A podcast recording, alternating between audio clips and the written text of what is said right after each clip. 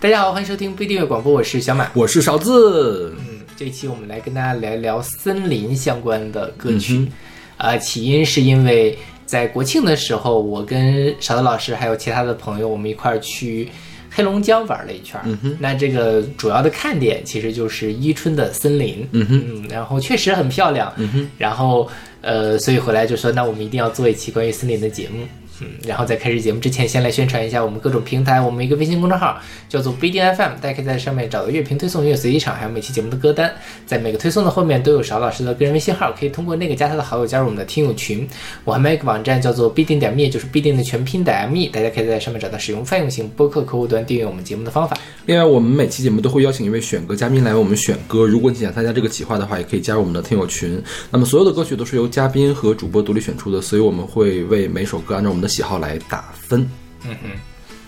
那么，今天我们的第一首歌呢，来自于我们接下来两期节目里面最大的一首 hit。对，对，我们找了一下，发现其实跟森林相关的 hit 应该蛮多的，嗯但是我们选的 hit 只有这一首，是是是来自 Beatles 的呃 Norwegian Wood。This bird has flown，选自他们一九六五年的专辑《Rubber Soul》啊，挪威的森林。是的，啊嗯，就是因为这样一首歌，其实后面是催生了很多知名作品，比如说村上春树的那本小说《挪威的森林》，还有伍佰的《挪威的森林》。是的，对嗯，啊，但是很奇怪的是，这首歌里面这个 wood 并不是物资，对，它呢其实是挪威的木头。对，是的，挪威木是什么东西？挪威木你可以理解为是一种三合板儿，嗯是一种人造木头，就是很廉价。对廉价的装饰品。这歌讲的是什么？这歌讲的是这个。呃，唱歌的人呀，跟着一个女的去了他家里面，结果以为会发生什么事情，但是什么也没有发生，他就在浴缸里面睡着了。嗯第二天走的时候，发现这个女的已经跑了，然后呢，他他呢，他说他最后放了一把火，然后就走了。OK，但有人说这放了一把火呢，就是真的是把那个房子给烧掉了；还有人说可能就是点燃了壁炉，然后就走掉了而已。对，就总之是这个歌词也没有很明确的写到底是怎么回事。大概是在暗喻一种偷情的故事。嗯嗯，因为那个约翰列侬其实就就是从现在眼光来看，就是个渣男了 OK 妥妥的渣男。是的抛弃原配，跟小野洋子在一起，还甚至还抛弃了自己的大儿子的感觉。嗯，对，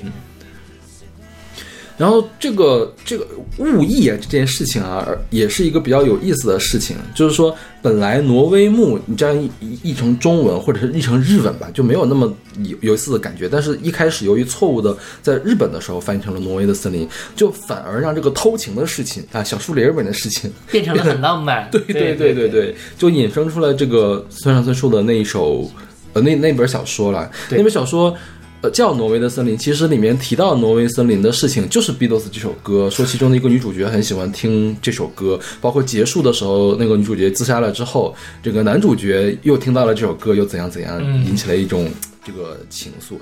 呃，说实话，呃，《挪威的森林》是我看的第一本村上春树的小说，但是我现在基本上记不起来他讲了什么一个故事了。OK 我就记得是一个三角恋，啊然后我觉得就是哦，就是我当时看的感觉是啊，是这样吗？啊，就完了吗？这种感觉，就是村上春树给给所有的书都给人这样的感觉，就是没头没尾啊。然后呢，但是你整个看下来，你又不觉得说你怅然若失啊，也也是觉得这个事儿坑呢都被他填上了。嗯但你仔细一回想啊，其实他很多坑都没有填的，就是一方面可能是因为他本身小说写的也很精妙，一方面是因为当时觉得。林少华的那个翻译其实是很打动人的，就是很多人说林少华和村上春树是两个作家嘛，嗯。就是林少华的村上春树是一本小说，然后村上春树本身的小说又是一本小说，直到后面那个施小伟开始翻译村上春树的书之后，大家才发现原来村上春树的文风是如此的硬朗，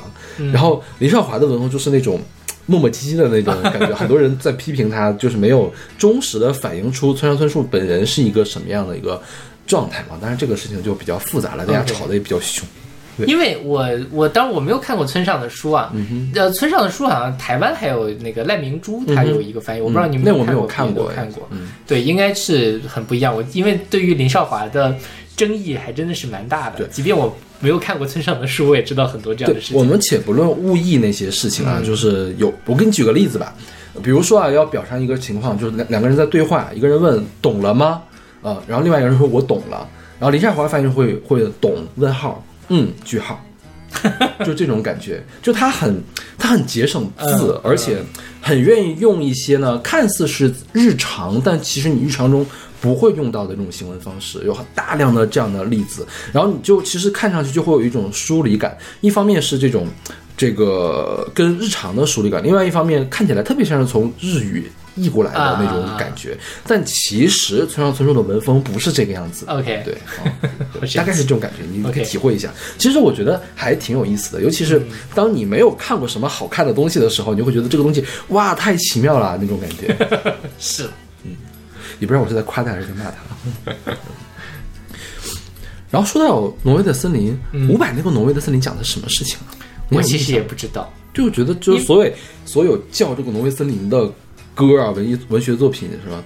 都有一点点就是隐晦的东西在里面。跟挪威也没有太大的关系，跟森林也没有太大关系。是是，对，就是我当年看听伍佰那个歌的时候，我其实就很好奇嗯挪威的森林到底是什么。对，然后倒来倒去，哦，原来根子在 Beatles 这儿，结果他发现就不是不在挪威发生，也不是一片森林。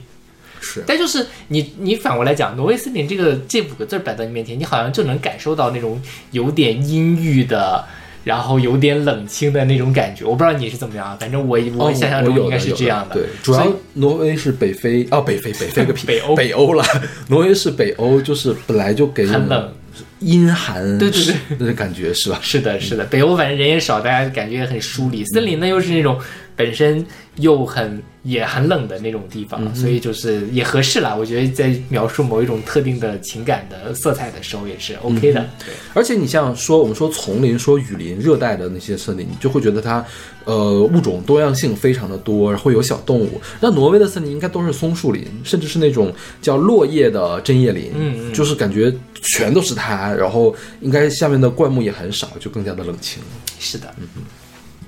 说到这个名字啊，就是有一个都市传说，就是叫 Norwegian Wood。为什么叫 Norwegian Wood？一开始呢，他们想说的是，呃，knowing knowing he would，就是知道他会跟我上床。哦哦 he OK would，对，不是 knowing she would，knowing she would，knowing she would。然后呢，因为唱片公司不同意，所以才改成了这个 Norwegian Wood。但是我去查了所有正统的这种钻戒一类的东西都没有提到这个，所以这个很有可能是一个都市传说。啊但是，但是如果你打开了网易音乐这首歌下面，就会发现这个都市传说是被顶到最高的一个回复。OK，这确实很有意思啊，所以大家很喜欢听听起来也比较合理，其实。我觉得也没有那么合理，就是真的是，就是我觉得他发音也没有那么像了。哎，那倒也是，是吧对，嗯。OK，那我们听首来自 The Beatles 的 Norwegian Wood，《This Bird Has Flown》。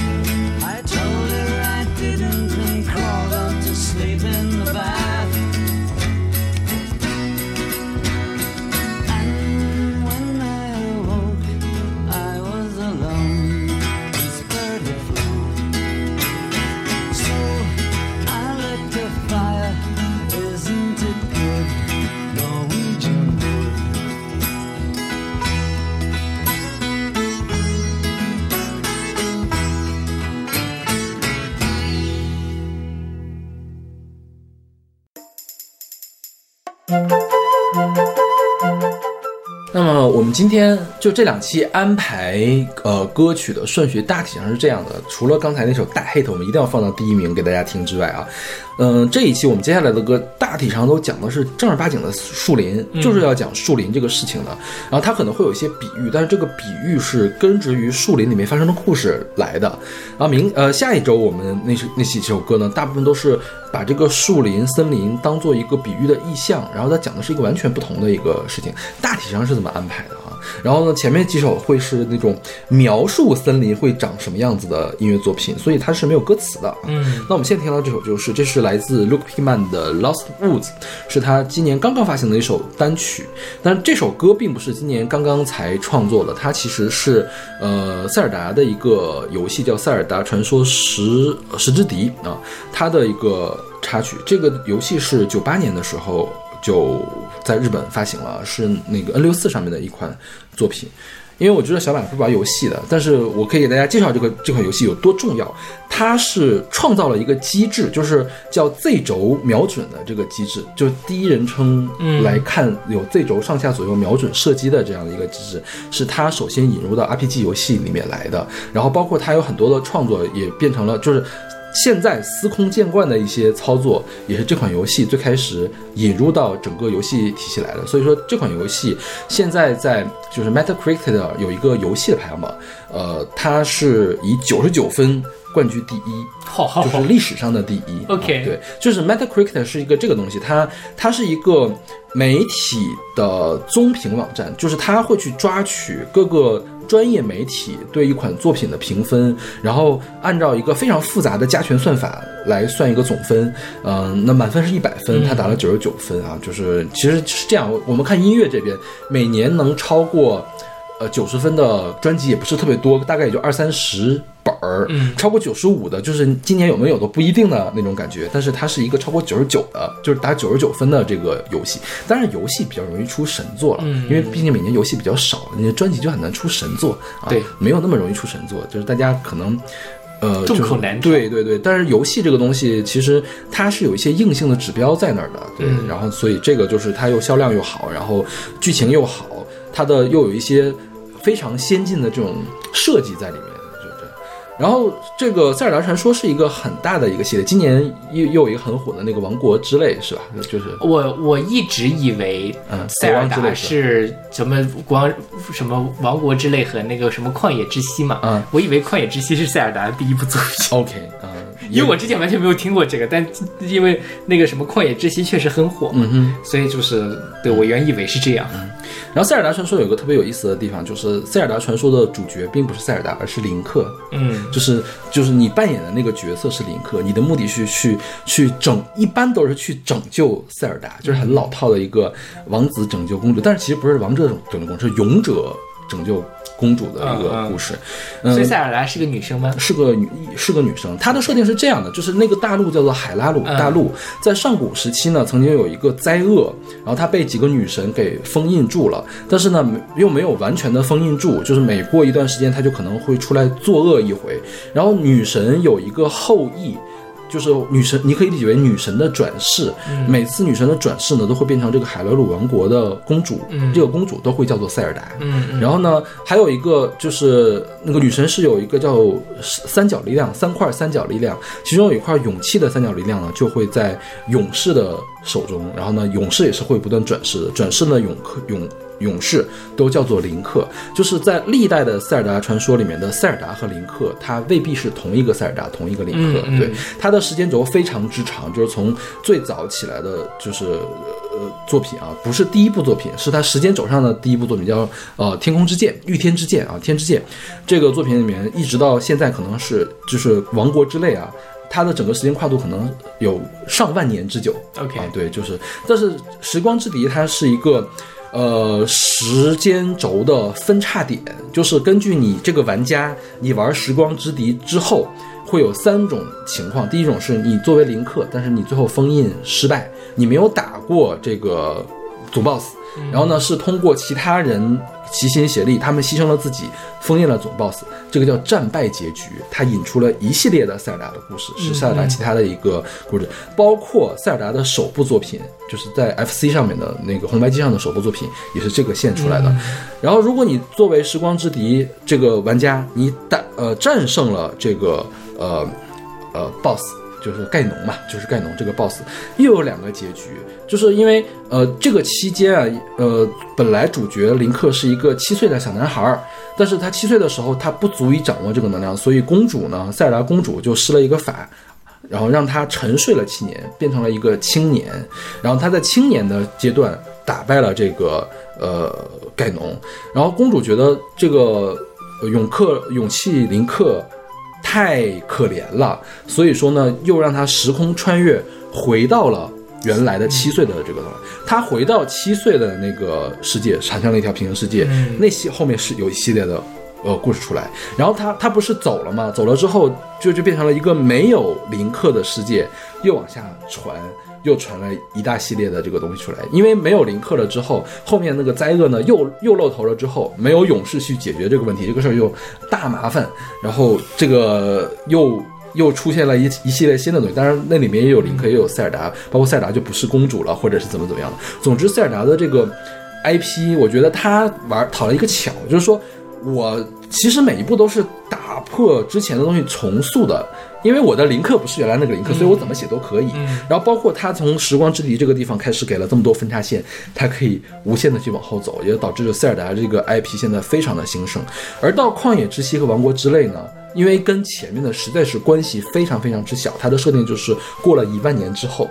然后呢。但是又不是跟完全与前面完全没有关系，因为呃，旷野之息是一个开放世界，你在各个地方都可以找到过去相关的一些线索，但是现在还没有挑明。那大概差不多二十五周年、三十周，就是塞尔达发行二十五周年、三十周年的时候，他们都有发行那种官方的说明书，然后呢，这个说明书就会不断的去补全这个世界线，我们就看将来他怎么把这个旷野之息给连上的。哦，总有一天会连上的，因为它就是因为它做的太复杂了，太太庞大了，所以会有很多人就像考据党一样去考据这个东西从哪儿来的，为什么会有这个东西，然后包括它其实很多名字一样的主角，他的剧情是不连续的，但是他的性格设定是一直都保存下来的啊这种，所以你作为一个老玩家，你玩新游的时候，哦，你说这个东西似曾相识，有彩蛋在里面，会玩得很开心。然后因为塞尔达系列它的评分这么高哈，就是有一个传说，经常大家说马里奥什么什么的世界是天下第一，这时候塞尔达的粉丝就会出来，塞尔达就是天。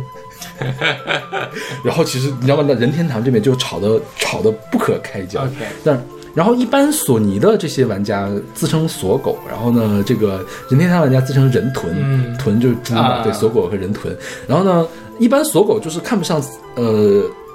任天堂这样其他的游戏，但是一个马里奥，一个塞尔达，他们是避不开的。对 OK 就是他们这两个还有宝可梦，基本上是任天堂最有名最有名的 IP 了。像其他什么星之卡比都要排到第二档去，就是你看任天堂明星大乱斗里面那几个角色，他们都是要站在前面的。OK 感觉对。然后我们来说这个歌跟森林有什么关系？这种这首歌叫做《迷失森林》，在《石之地》里面的设定呢，林克是呃生长在一片森林里面的，呃是呃这个他生长的那片森林呢是被一个大树叫做德库树守护的，然后德库树外面呢。就有一片迷失森林。那你在游戏中实际上进入这片迷失森林，就是你很容易迷路，你必须按照一个既定的方式，比如说先先前面那个洞往左转，再往前走，再往左转，再往前走两次，然后你才能到达一个什么什么样的地方。你在实际玩游戏的时候，你就需要不断去试，所以很容易迷路。那个地方叫迷失森林。那设定就是说，如果你作你如果你是小孩儿。呃，如果误入了迷失森林，就会变成这个像树一样的这个小朋友，叫德库小子。嗯，那如果你是个大人，如果进去的话，就会死掉，就变成骷髅啊。最后的有一个有一个时间线里面的这个林克，最后就变成骷髅了啊，就是死掉了。其实塞尔达传说一般都是设定一个很。悲壮的一个世界，你想，十之敌三个结局，没有一个结局是好结局，每个结局都是有缺憾的。他就很愿意设置这种，虽然你打败了 BOSS，但是最后还是要留一点点遗憾。然后你一回想起来，那无限的伤感，就是这个老天对十之迪的林克好不公啊的这种感觉、嗯啊，对。然后这个十之呃当你走入到这个迷失森林里的时候，就会想起这段背景音乐，因为 N 六四它本身的音乐，我觉得是，我觉得还不如 FC 呢。嗯，就 FC 的话，我觉得它那个音色啊，它那个正弦波或者是那个呃方波的那个音色啊，你听起来还是舒服的。但我觉得这个 N 六四那个呃音色就非常的不好，所以我就没有选 N 六四的原来原原来那个版本，所以我这里选了一个 Luke Pickman 的呃他用木管乐演奏的一个版本。那这个 Luke Pickman 是一个美国的一个多乐器演奏家，他会演奏木管乐、弦乐器、铜管乐还有打击乐。然后他在 YouTube 上有个频道叫做 Instrument，嗯，My Night Ache 啊，这个，然后他这个曲子应该是所有的乐器都是他自己演奏的这样的一个设定啊。然后同时这首歌呢，也在《塞尔达传说》就十之笛里面，包括后面的作品里面经常出现。嗯、它有有另外一个名叫做《沙利亚之歌》。沙利亚是谁呢？沙利亚是林克的青梅竹马。是从小跟他一块长大的一个人，后来他变成了森之贤者，也就是不是有一个结局，就是好多人牺牲了自己，打封印了盖农嘛，他就是牺牲的其中的一个人，叫森之贤者，森林的贤者。那包括后面的所有的塞尔达传说里面的那个森林神殿，都是跟这篇故事是有关系的。那这首歌呢，是萨利亚交给林克的一首歌，因为十之笛，十之笛它有一个笛子，就是一个陶笛，你通过吹笛子可以实现各种各样的状态，然后你在这个你吹这个呃萨利亚之歌的话，就可以跟萨利亚远程对话啊。这首曲子其实有一个蛮特别的地方，就是它用的不是我们一般的这个音阶，不是不是大调式音阶，它用的音阶叫做莉迪亚音阶，就是大调式的四级音阶，就是它那个发呢是一个升发，它是呃从 F 莉迪亚转调到 E 小调，就不断的这样转，这样转来转去的。这个莉迪亚音阶，大多数中古调式啊的其其他的你都会给你一种异域的这种风情，所以说这个呃迷失森林也是有一点点这个异域的风情在里面，感觉是的。对，嗯，所以这个是我选，你会给什么呢？B 吧，？B OK，嗯，还是好听的啦，嗯嗯，对，但就是因为我也不玩游戏，所以就是没有那种就对我来说是好听的，可以一边工作一边听的东西，听了也会开心的。OK，对嗯，OK，我们下首其实还是塞尔达，来听这首来自 Luke Pickman 的《Lost Woods》迷失森林。Thank you.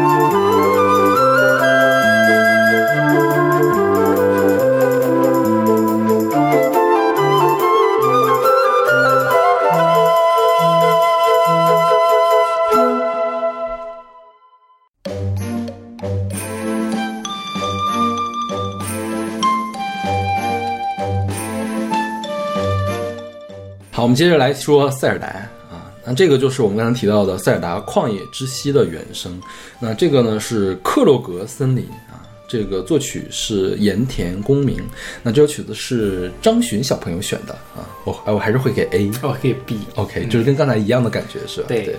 嗯，张巡本来选的是 B 站上的一个视频，就是这个克洛格森林什么四个小时的那种安静的那个东西是吧？就是真的是是要不是睡觉用的，啊要不是写作业的时候用的。它除了这个背景音乐之外，还会加一些什么鸟叫的环境声音就其实是游戏里面原有的那个环音乐音。嗯，它这个《幻影之息》因为是一个开放世界嘛，所以它是有时间观念的，就是它白天和晚上的配乐会不一样。嗯，那它给的那个配乐呢，其实是这首歌从一分五十秒后开始的一个呃夜间版的这个版本。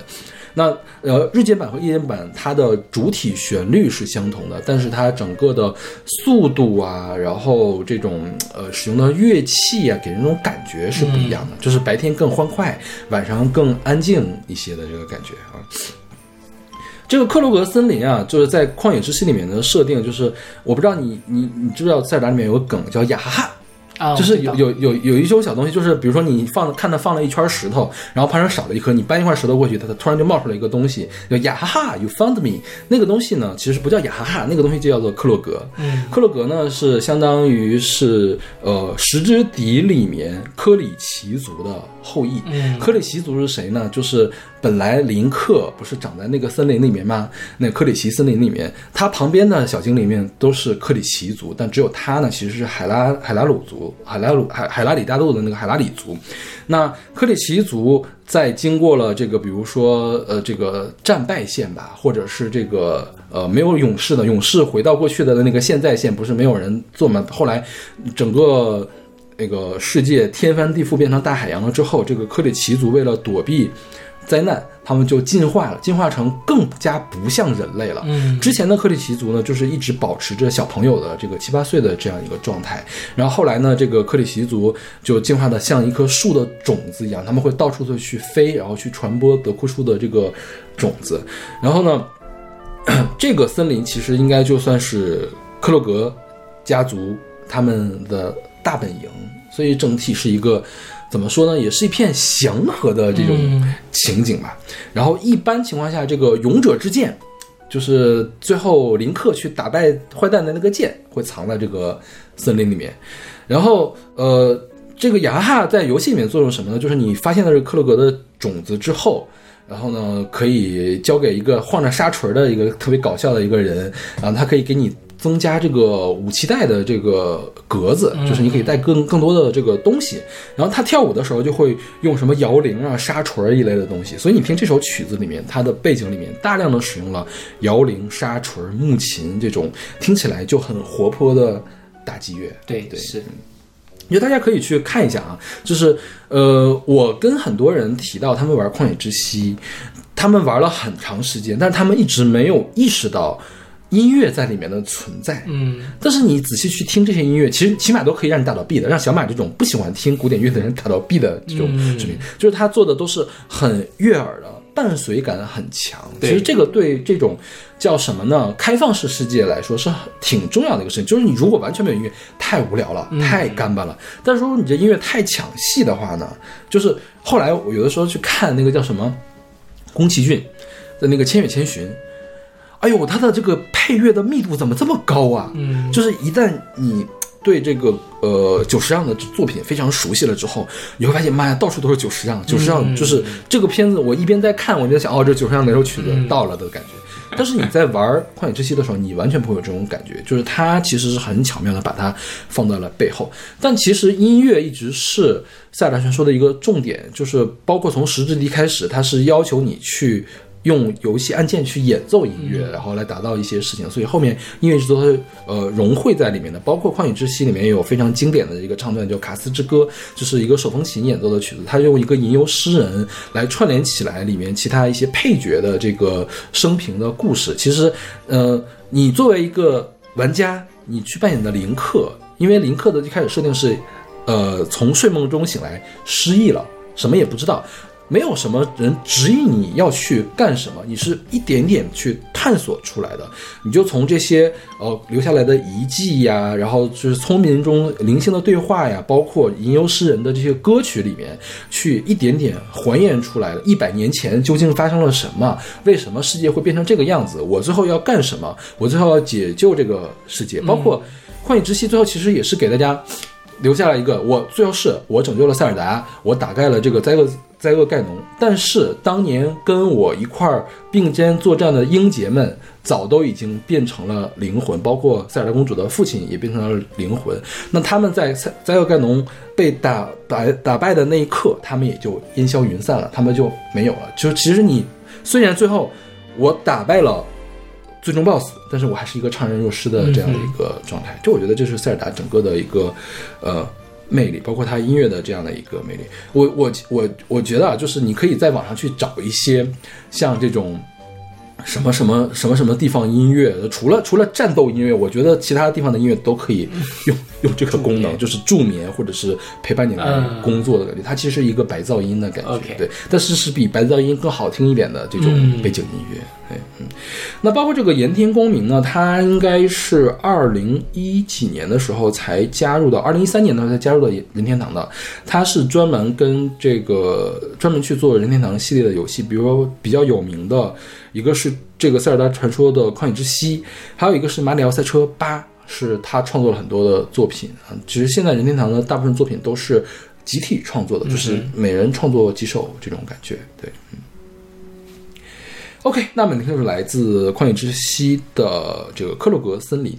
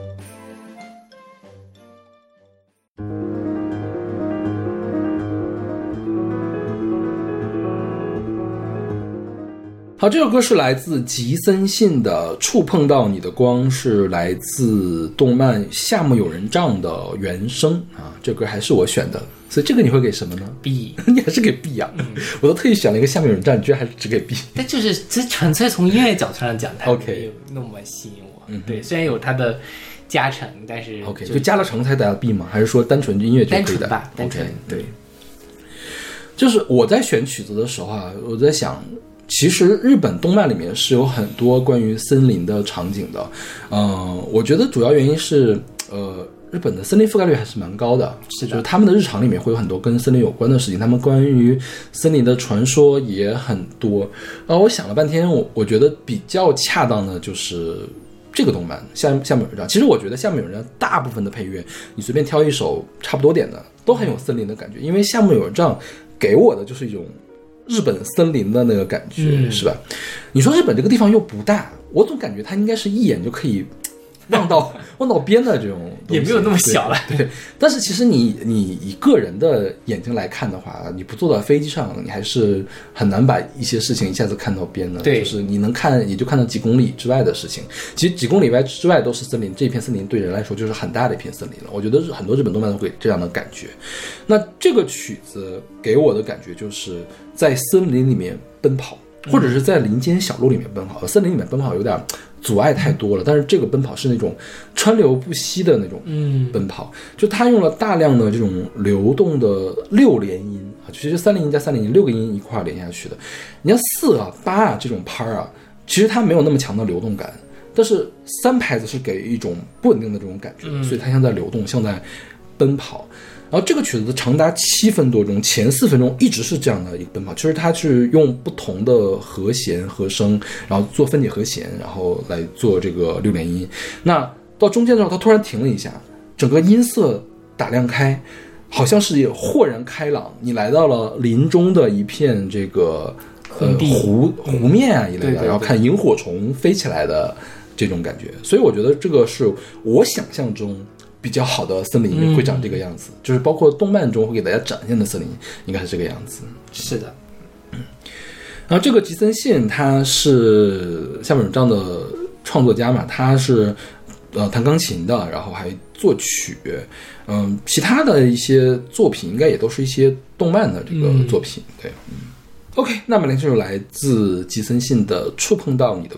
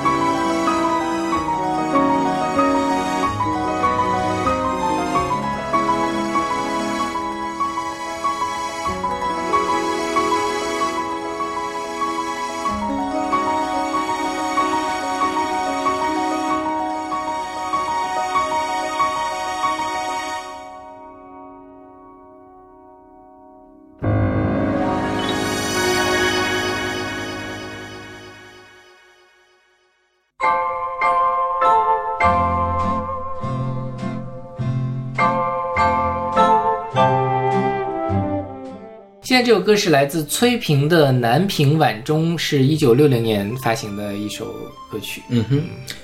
这歌是小杰选的，对，这个我当然会给 A 了。然后这个我也会给 A 了。我觉得他选主要是第一首，我匆那个匆匆的走进树树林中，是吧？对，是，对。然后这歌其实说实话，我虽然这歌我觉得大部分人都非常的熟悉，但是我之前没有想过它跟森林的关系。但其实它这里，我匆匆的走入森林中，森林它一丛丛，然后我找不到它的行踪，只看到那树摇风。其实它一直是在森林里面展开的一个画面，然后到最后的时候，我看不到它的行踪，只听到南屏晚钟。其实画面感还是非常强的。我我我一直是有把它跟树林连起来，你知道为什么吗？嗯因为崔萍的发音很不标准。嗯，那个呃丛丛林还是匆匆啊，就是他一会儿平舌一会儿翘舌，他分不清啊所以我很早就在意到了他这个音发不清，我又意识到他是在树林里面发生的事情。OK，当然，这并不是我故意的。崔萍好像是哈尔滨人。对，他是哈尔滨出生的。当年我们做时代曲的时候选过这首歌，呃是的，选了这首歌，还选了黄龄的《南屏晚钟》对，就是包括后面黄龄的翻唱也很棒啊。对，嗯。然后《南屏晚钟》是西湖十景之一，是吗？我不知道哎。因为之前我们讲这首歌的时候就没有提到这个茶，嗯我一直在想这个南屏是哪儿呢？嗯后来发现原来南屏是西湖旁边的南屏山啊就是西湖十景之一。然后西湖下面是有一个寺叫做呃净慈寺，它在傍晚会响起钟声，所以就是南屏晚钟。OK，然后这首歌他说是，其实说一个年轻少女在森林游玩时，相遇到了自己很欣赏的对象。可她当鼓起勇气准备上前搭话时，天空不作美，下起了一场大雨。那个还没来得及等自己搭话的她失去了踪迹，但相思的种子已经深深植入了少女的心田。但是好像这有一点附会的含义了。我，它其实它本身的这个呃歌，他没有说的那么明白，也没有说到他下雨，因为还看到了夕阳红，OK，对吧？他肯定是跟那个有一点出入，但确实我觉得。好像你可以把它当做一个少女在追求心爱的对象，也可以在表示她误入一片森林，然后想得到的东西没有得到，然后最后就是一片长往寂寥的夕阳下的一个晚钟的那种氛围。其实它的那个氛围刻画的很好，所以其实很多情绪都可以往里带入进去。嗯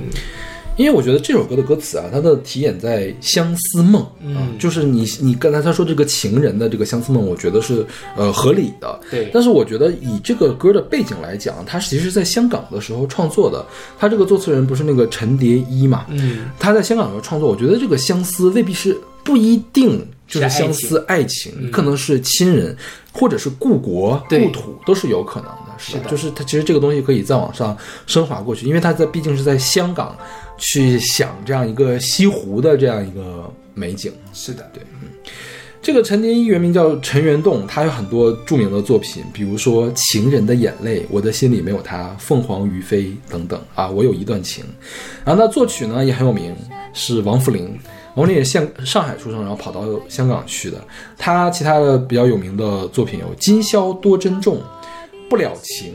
还有《我的中国心》。我没有想到我的中国心是他写的，是 对，因为他其实这两个歌差别还时间还跨度挺长的，是对就他创作能力一直很强。嗯但你想，《我的中国心》其实也蛮像上海的歌的。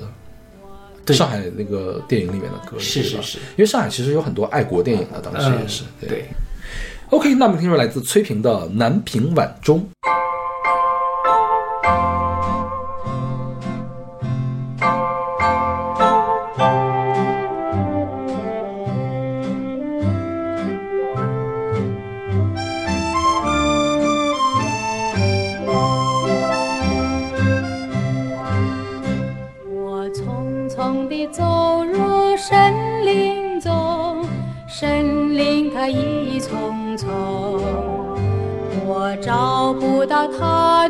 心中，只看到那树摇风。我匆匆地走在森林中，森林它一丛丛。我看不到他的行踪，只听得那南屏钟。南屏晚钟，走，它好像是敲呀敲在我心坎中，南屏晚钟随风飘送，它好像是吹呀吹醒我乡。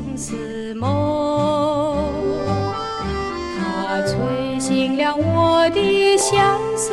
梦，相思有什么用？我走出了丛丛森林，又看到了夕阳红。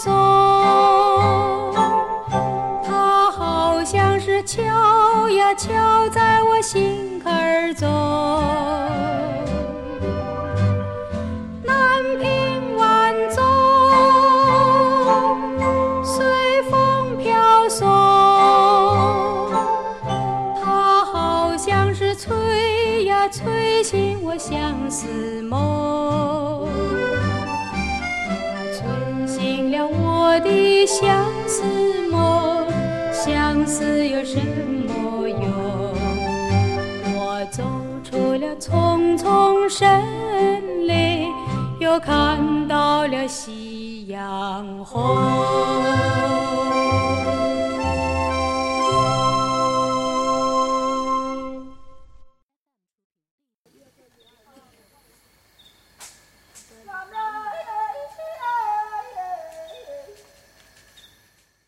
这个是来自 Buck Beyond 的《Spirit of the Forest》，选他们一九九三年的专辑《Spirit of the Forest》。那这首歌还是我选的这歌我给 A。，OK，、这个是你喜欢的类型是吧？这个听着很开心。是 真的好开心。就我在想，就是前面都是那种呃叫像印象派一样的感觉，是描绘一个森林的印象是什么。那这个就是要就让你走进森林了，你走进森林里面听到的可能就是这样的感觉。是对，前面都是比较静谧的那种氛围感，但是这个就是说我们正在森林生活，它的是一种原始的、热情的、奔放的感觉。是是是，对啊。那我们简单介绍一下这个团吧。这个团叫做 Baka Beyond，它是一个起源于英国和喀麦隆的一个世界音乐的组合。那后来他们的这个团员也是遍布全世界各地，但是都是以喀麦隆那边的地方音乐来发源的，就包括什么塞内加尔，还有法国的布列塔尼，还有塞拉利昂、刚果、加纳。这些国家的音乐人都在里面。那么九二年的时候成立，现在我们听到的是他的第一张专辑的同名的主打。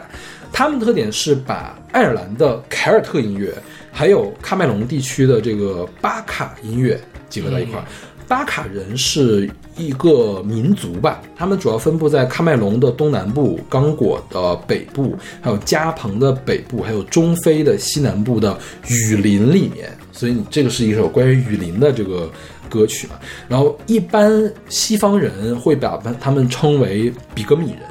就是跟还有其他几个民族一块成为比格美人，呃，过翻译过来其实是爱黑人，嗯是一种蔑称啊，是一般现在不用这个名字了，就巴卡人称呼他们就可以，因为他们也是自称巴卡人。然后巴卡音乐是世界上最古老的音乐文化之一，它也是一个复调音乐，就跟我们的侗族大歌一样，它是一个复调音乐。然后通常呢是这个旋律重复的很多，节奏也重复的很多，然后经常会有即兴的段落出现。然后一般是这个狩猎前准备的时候，或者是举办重大仪式的时候，还有就是大家单纯开心了，我们要娱乐一下的时候，篝火旁边啊唱一段歌，就是巴卡音乐。然后舞蹈在他们的乐里面会占很大的比重，然后他们也会有一些比较奇特的乐器。我是第一次在这个巴卡乐里面见到一个乐器，叫什么？叫土弓，就是射箭那个弓，那个弓去做乐器。就是类似于弹拨对对，拨它，对。那个东西呢，会把它挖一个坑放到土里面，然后拿土那个坑当做共鸣腔啊。所以叫土弓，也叫做土竖琴啊。就是这个东西。然后还有水鼓，就是鼓里面接上点水，然后拍，嗯，就是它是很奇特的，他们那边的打击乐器，然后另外还有一种像喇叭一样的这个吹奏乐器，叫做米里某哦，某里某某里某啊，就具体是什么我也不太清楚了。就是你从这个音乐这首歌里面就可以听到有一些莫名其妙的这个声音，就是他们本地的这个音乐弄出来的啊。然后这张专辑他们首张专辑也让他们在西方世界比较火。其实我觉得这些事情音乐最开始在西方火哟，大家可能都是处于一个猎奇。猎奇的心理。嗯，但是呢，这个事情呢也两说，就是你从一个猎奇转向一种尊重，这个也是 OK 的。我觉得起码这些音乐人是尊重这些音乐的，是把这个东西呃发扬光大出来的感觉，是吧？是的，这个歌给我最大的印象就是特别密集的手鼓的鼓点，啊就一直在后面打鼓，就是你有一种冲动，就是想跟他一块儿跳起来。另外就是时不时在背后出现的那种原生态的呐喊的那种，嗯也也也不知道他在唱什么那种感觉。对其实，嗯，巴卡 Beyond 的很多歌曲都是有人唱的，就是他们那个英国的那个女歌手一直在里面唱。那这是他少见的一首没有人唱的啊。OK 对，但是也是他最有名的一首歌了，当然对，嗯。OK，那么这是来自 Buck Beyond 的《Spirit of the Forest》。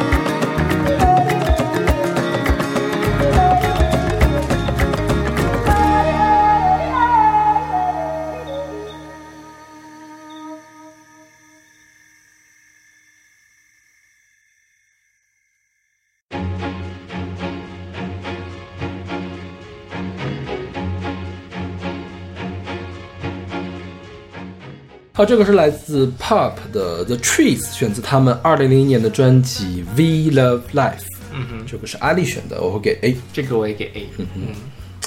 这歌开始就是不是描述森林的景象了啊，嗯，这歌具体讲的时候，我觉得很神奇，就是嗯我不知道你们有看啊，就是他们那个主创叫什么，就是那个 Harvey Cooker，Harvey Cocker 说说他是受到什么启发创作这首歌，就是很多爱人们愿意在森林上刻下“我爱你”。对。但是其实啊，这个树长了十年之后，因为这个树不是线性的长的，所有的字都会变成扭曲。嗯，就是这个森林，它其实是一个没有意识的，就是以万物为刍狗那种感觉，嗯。在看着这一切，然后这样这看这一切，压根儿就抵不过时间的流逝。对，看着这些人间的各种各样的抓马的事情发生，但最后对我来说，这都无动于衷。对是是是，对，嗯，是一种超越个体存在的感知能力和持久稳定的力量。他这首歌的歌词也非常有意思，他前面也当然也讲了说这个刻下你的名字，但是你一直回不到我身边的这种感觉。但他最后呃落点就是说，不妨把这些事情都告诉那些树，就是说你既然可能我我想他可能表达的一种含义是。呃，世界上有很多事情都是不稳定的，但那我们不如去追寻那些永恒的东西，我们不妨把我们的自己的情绪稍微的呃克制，然后把把我们的更多的精力投入到对大自然的这样的一种恒定不变的这种确定感的感受之中。对，就还是挺挺挺想。不到的就是树还可以写这种事情。对，是，而且它这还非常有意思，就是说他说这些树它看起来都没有用，但它生长 产产生了我们需要的氧。气，对对。我们简单说一下这个 Pop 的乐团吧，我们之前应该介绍过他们吧？应该是吧，他们很有名。对他们是一个英伦摇滚乐队，被称为英伦摇滚四巨头之一、嗯 t h e Big Four 啊。另外三巨头谁呢？是 Oasis 绿洲乐队、Blur 模糊乐队，还有这个什么来着呃 Suede 山羊皮乐队啊。他们四个是并称的。其实他们一九七八年的时候成立了，整个八十年代都不火，直到九十年代的时候，九四九五年的时候才开始大火起来，变成了 Big Four 之一。他们最开始。不叫那个 pop，pop 是果酱是吧？嗯就说纸浆什么浆的这种感觉，他们叫呃 Arabicus pop，呃这个 Arabicus 来自什么呢？是这个阿拉比卡咖啡豆啊当时他们看那个《金融时报》，说是把这个阿拉比卡咖啡豆列入了这个商品的指数里面，商品指数里面，然后觉得很有意思，他就把这个阿拉比卡留下来，然后变了一个拼写。然后呢，Pop 呢确实是来自一九七三年的一部电影，觉得 Pop 叫《银海追击令》啊，是一个惊悚喜剧片。啊、对，是反正是这个，反正也莫名其妙的这个东西。后来觉得这个一开始觉得这个 Pop 的这个词太短了，嗯你总要配一个。后来呢，就觉得就是呃配了又累赘，又把这个前面那个词给删掉了，然后它就变成现在的这样的一个名字。然后这首曲子啊，就是我一开始听觉得跟其他的曲子不太一样的，就是它有一个很棒的弦乐在后面。后来发现它是故意采样的，它采样呢是一个一九六九年的电影，叫做《特务乌龙王》嗯的一个一首歌的原声啊，就叫 Tell Her You Love Her 的弦乐啊。然后这个整个曲子，我觉得，因为它讲的是一个历史相关的这个事情嘛，就是树记录历史，但是树又漠视历史，嗯漠视你个人个体的一种历史的感觉，是一种比较宏大的这种。我觉得这个弦乐是增大了这个宏宏宏大感的。对，是的，有一种史诗感在里面。嗯，然后他第一句话说：“我用一支那个步枪把这个喜鹊给射了下来。”然后这个 Harvey Cooker Cocker 特意说：“说我从来没有打死过喜鹊，这个是我瞎写的。就是我我我我姥姥确实是有一个这个气枪，但是呢，我一直没用过，它就坏了，我真没打过。”防杠声明。是。OK，那么这是来自 Pop 乐队的 The Trees。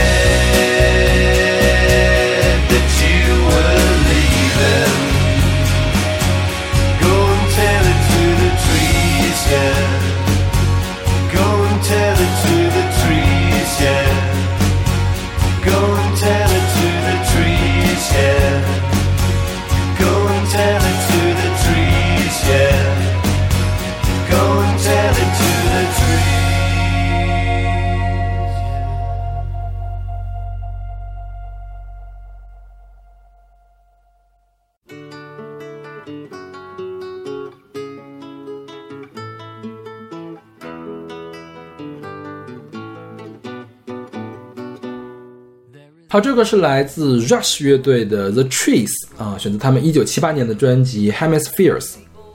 嗯哼，那这个是我选的，是吧？这个是我选的。对嗯，这歌我给我也给 A，嗯我觉得这歌歌词非常的有趣，对，太有趣了。是我没有想到这首歌可以就是讲树的歌，可以从这个角度去写，对对，而且写的非常的精妙，而且它背背后很多人也说它有很多的隐喻啊之类的，对，他那个隐喻还挺明显的，我觉他得。这他讲的是这么一个事儿，就是说森林里面树跟树之间发生了一些冲突，枫树们说：“哎呀，这个橡树你长太高了，你把这个我们的阳光都挡住了。”然后但那个橡树呢就觉得什么，他他不他不在乎，因为人家本来就长得高，很对，就是你们已经矮了这么长时间了，为什么还不接受这个现实呢？你活该，对 对，有本事你自己长高。是，然后最后就是反正森林里最后发生了一场革命，然后枫树们获得了阳光，因为这个锯子什么的把橡树给给砍倒了，对对啊。但是，但是 Rush 的这个主创说，我们没有任何的影射的意思哦，我们就是看了一个漫画，然后觉得这个漫画挺有意思，我们就创了这首歌词，我没有任何影射，你不要瞎想哦。但我觉得，说实话，就是我觉得这歌的有它的隐喻这件事儿，我是非常好理解，但是我并不知道这个主创到底是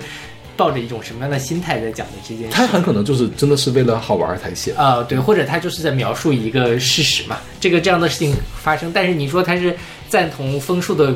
革命呢，还是在可怜悯橡树的无辜的死亡呢？这件事情我并不知道，嗯，我觉得这很很很有趣，对。然后有人说这个呃橡树跟枫树分别代表了加拿大和美国，对，因为这是他们的加拿大就是枫叶嘛。对对对，是，所以正好是又是邻居，然后大家又呃同气连枝的，然后再竞争同一个有限的区域。反嗯正他本身也是一个加拿大的乐队嘛，所以这这也很好理解。对但是啊，我想的是，如果说他这首歌是真的在影射革命的时候，基层革命的这个事情，我觉得他是向着革命这一边的，嗯因为他毕竟写的像个战歌一样，我觉得他是整个整体的给人感觉是积极啊向上的这种感觉。对对我觉得他是。起码不是说这个革命带来了苦难，而是说这个革命带来了平等。对，我觉得啊，他可能是向着革命这边但是他他确实说了，说我没有这种比喻的意思。对。说到这儿啊，说到树，树呃，在森林里面有一个现象叫做树冠休闭，那个休是害羞的羞，就是说树冠和树冠之间其实不会挡得那么死，嗯它会留出来一块空。然后呢，看起来就好像是这个体呃树冠裂开了一样，嗯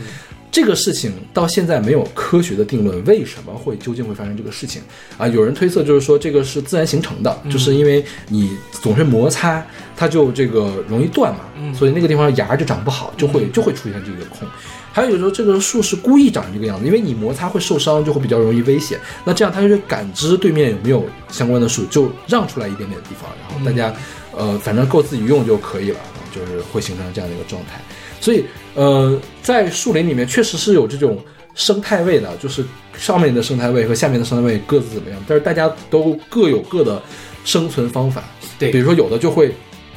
寄生啊，往上往上跑，嗯就比如说特别高那个树上面会寄生兰花什么的这种，所以在在上面开花。所以其实植物界它的打仗并没有这么这么可怕，是。不会有人拿斧子去 砍橡树。但就说到橡树嘛，因为橡树有几年被引进到我们国家当做一个这个经济物种去弄，但是好像他就说他会大量的吸取地下水，被称作出水机。OK，所以这种外来物种，它可能确实会打破本地的平衡，然后让其他的物种没法生长。就自然界的进化，当然它呃会有一个自己的规律了。说白了，就是说，如果我们不从呃人类的观点看，其实也无所谓，它最后它还是会达到一个新的平衡。但这个平衡的时间很漫长，而人类的生命又是如此的短暂，所以它给我们的影响其实是非常大的。OK，嗯，我们来简单介绍一下这个乐队吧。这个 Rush 乐队是一个加拿大的摇滚乐队，也是六八啊六八年成立，刚才那是七八年成立啊，那早了十年。六八年成立，然后到一八年的时候，因为有呃一八年的时候停止活动。然后也是宣宣布是暂时停止活动，但是二零二零年呢，他们有一个主创的乐手是他们的鼓手叫 Near Part Near Peart 就去世了，嗯啊，所以就是后面就再没有活动了。他们在六八年成立的时候，然后后来七四年形成了一个稳定的阵容。他们的特点是演奏技法非常高潮，就是有很多乐评杂志啊会评做大评选，就是他们的三位乐手，就是这个 Geddy Lee 是吉他手和主唱，然后 Alex Lifeson 是吉他手。呃，然后 Neil Peart 刚才说错了，Geddy Lee 是贝斯手啊，然后 Neil Pe- Neil Peart 是这个鼓手，他们三位在各自的领域都是最顶尖那一级的表演者，对，所以你会听他们的这个器乐是非常的绚烂的这种感觉。包括这首歌一开始是一个，你你听前两句你会误以为啊，我是不是要听一首民谣了？嗯结果后面突然一下这个硬摇滚起来了，就会非常的爽快，真的是要打仗了一样的感觉，是吧？对。对，然后他们的呃技法非常高超，他们的风格也经历了很多的改变。一开始唱硬摇滚的，八十年代呢，然后七十年代末开始转向前卫摇滚，后来八十年代呢。合成器大流行，他们就开始用合成器。八十年代末又回归到硬摇滚，其实是走了一整圈儿的这个感觉。一三年的时候入选了摇滚名人堂，然后包括他们主唱盖蒂利这个特别高亢的这个声音，也是他们的亮点之一。然后他们的这个 Neil Peart 就是去世的这个鼓手，是他们的词作者，这个词就是 Neil Peart 写的 OK 还是很牛逼的。对，然后他们的现场也很牛逼，他们现场非常注重这个还原唱片中的音质。因为你想吉他，呃，你想这个摇滚乐手，他们就三大件儿嘛，有很多在唱片中使用到其他的东西，你是没有办法在现场还原的。嗯所以在八十年代末开始，他们的现场设备就会加入大量的这个采样器架，就是每个人手里面都有一个或者多个 MIDI 的这种控制架，就是随时可以调一个音源出来，然后来还原我这个 CD 里面出现的这些声音。OK 然后包括他们的舞台装置也很有意思，他们在舞台上会引入各种各样的道具，比如说洗衣机，比如说爆米花机，还有什么充气兔子一类的地方，就是他们就是